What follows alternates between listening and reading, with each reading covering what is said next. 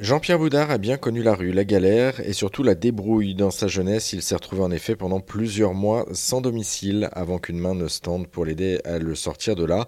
Aujourd'hui, eh il est patron de trois agences immobilières dans le nord de la France, près de Lille, et il n'oublie pas son passé pour autant, eh, puisqu'il propose aux sans domicile qu'il rencontre eh bien, de les héberger contre un loyer symbolique. Mais Jean-Pierre euh, Boudard n'est pas dupe. La rue eh bien, est un engrenage et en sortir est très difficile. Il y a très peu qui s'en sont sortis j'en connais pas beaucoup.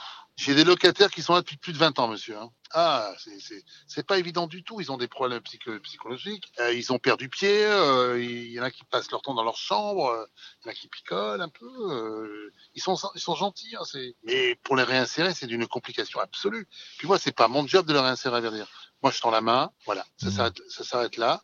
Après, il faut qu'il y ait un suivi faut qu'il y ait un suivi. Il y en a de plus en plus de suivi, heureusement, mais euh, il faut un suivi psychiatrique, psychologique, euh, sinon ils s'en sortent pas. héberger les gens, c'est peut-être plus facile. Vous, c'est la première étape, en fait, si je comprends bien. C'est-à-dire qu'après, si la personne ne veut pas aller plus loin, c'est la personne que ça regarde, mais vous, vous êtes là pour, ah oui. Euh, pour le toit. je peux pas, je peux pas m'occuper de tout. Moi, je suis là pour tendre la main, et quand je le sens, je les héberge. Puis bon, j'ai pas 50 000 chambres non plus, hein, c'est compliqué. Hein, c'est il y a toujours du monde qui demande des chambres. Après, il faut pas se tromper. Hein. faut surtout pas se tromper. Hein.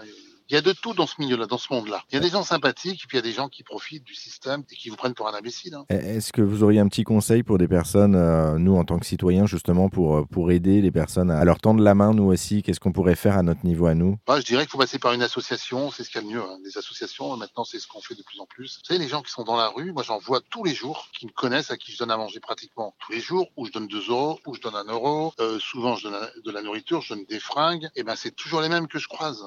La dernière fois, j'ai passé une annonce sur Facebook avec un type que je connais qui traîne la ville de Dunkerque. Je fais une annonce euh, sur un sur un carton et je marque ce jeune homme recherche un travail rapidement. Veuillez m'appeler à ce numéro de téléphone là. J'ai un appel téléphonique d'un restaurateur sur l'île et il me dit il est où ton type? Alors je dis il est là. je dis je vais aller le voir. Elle va le voir, elle le recrute, elle l'embauche. Et il n'est pas resté. Je le revois dans la rue. Il a fait deux jours, trois jours et puis voilà. Oui, donc même même si on veut, c'est ça que vous essayez de dire, c'est que même si on veut, bah, on est de bonne. Euh, bah, il y en a qui sont il y en a qui sont sous qui sont drogués, il y en a qui sont alcoolisés. Euh, c'est compliqué, hein, c'est compliqué. Moi je, je tire mon chapeau à tous ces gens, toutes ces assistantes sociales ou autres, euh, toutes ces associations, les gens qui travaillent en mairie. Euh, franchement, euh, chapeau, parce que c'est pas évident. Hein. C'est dur, c'est dur.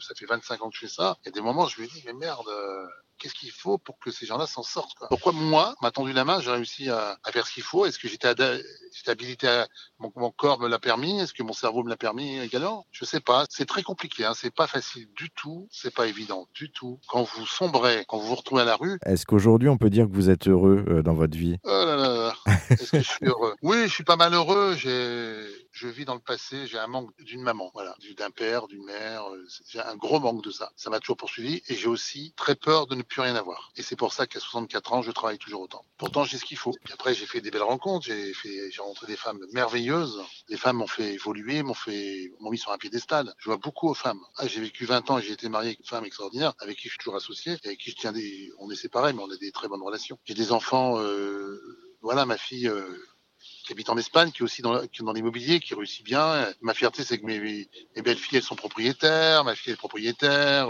Voilà, ça, c'est ça, c'est du bonheur. À noter que Jean-Pierre Boudard n'héberge pas les sans-abri bénévolement. Il leur propose en effet de louer un appartement pour une petite somme symbolique, un tarif compris entre 82 et 92 euros par mois.